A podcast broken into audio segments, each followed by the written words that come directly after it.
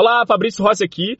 Eu já contei em algum, em algum outro áudio anterior que aos 25 anos eu me tornei o gestor de contrato mais novo da empresa que eu trabalhava na época e a média de idade dos engenheiros que faziam obras parecidas com a minha, dos outros gerentes do, de contrato, era 50 anos.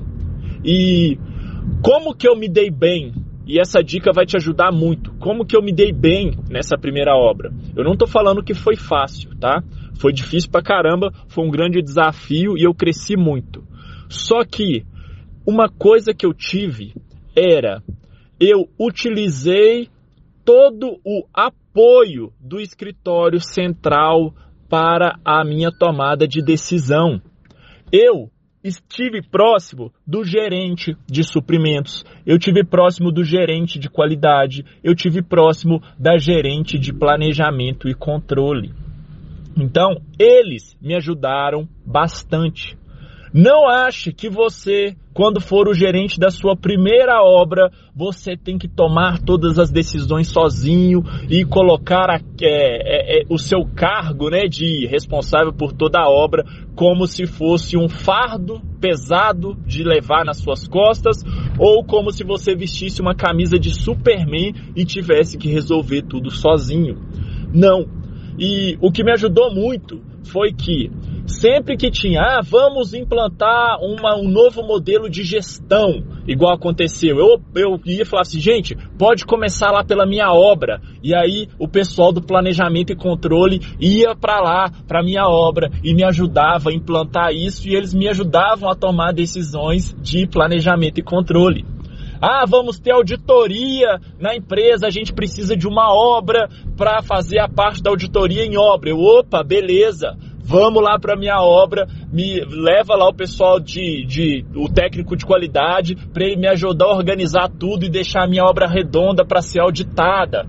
E aí o gerente de suprimentos, ah, vai lá na minha obra e tal para me ajudar na parte de gestão de suprimentos. Então, o que me ajudou a ter sucesso nessa primeira obra foi eu conseguir envolver toda a parte do escritório da empresa para me dar suporte e me ajudar na tomada de decisões. E isso ajudou também no seguinte, na parte é, de crescimento profissional, porque quando tinha reunião com a diretoria, aí tudo era na obra do Fabrício. Ah, não, porque nós estamos implantando isso lá na obra do Fabrício.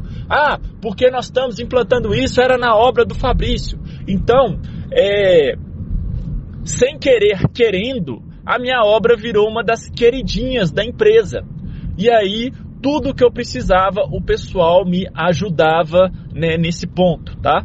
Enfim, é, isso foi bastante positivo. Então, eu estou gravando esse áudio aqui para mostrar que você pode fazer o mesmo. Às vezes você está aí na sua primeira obra, às vezes é, em breve, né, você vai assumir aí a sua primeira obra. Então, utilize dessa estratégia envolva os setores da empresa para te ajudar na tomada de decisões. E isso foi legal porque, olha só, agora eu vou estender um pouquinho o áudio aqui para a galera que tem mais curiosidade.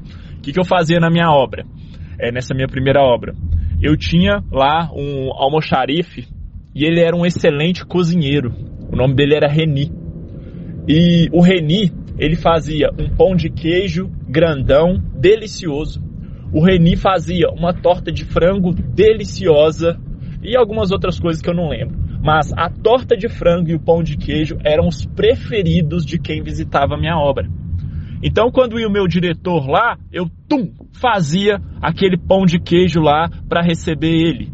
Ah, quando ia lá o gerente de, de qualidade e segurança, né, que é, que é SMS, qualidade, segurança, meio ambiente e saúde, eu ia, tum, Reni, faz um, um, uma torta de frango. Então, assim, as pessoas da empresa, elas tinham prazer em ir lá na minha obra. E aí, isso me ajudava bastante na gestão. Legal?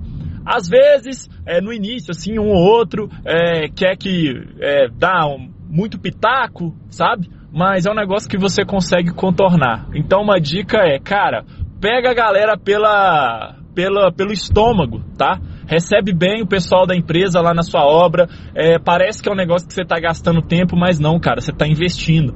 Então o que, que acontece? Olha só, às vezes tinha semana que era muito pegado lá no, no escritório lá da, da, empresa, e aí o pessoal me ligava, Fabrício, eu posso visitar sua obra na quinta-feira? Eu, não, pode visitar.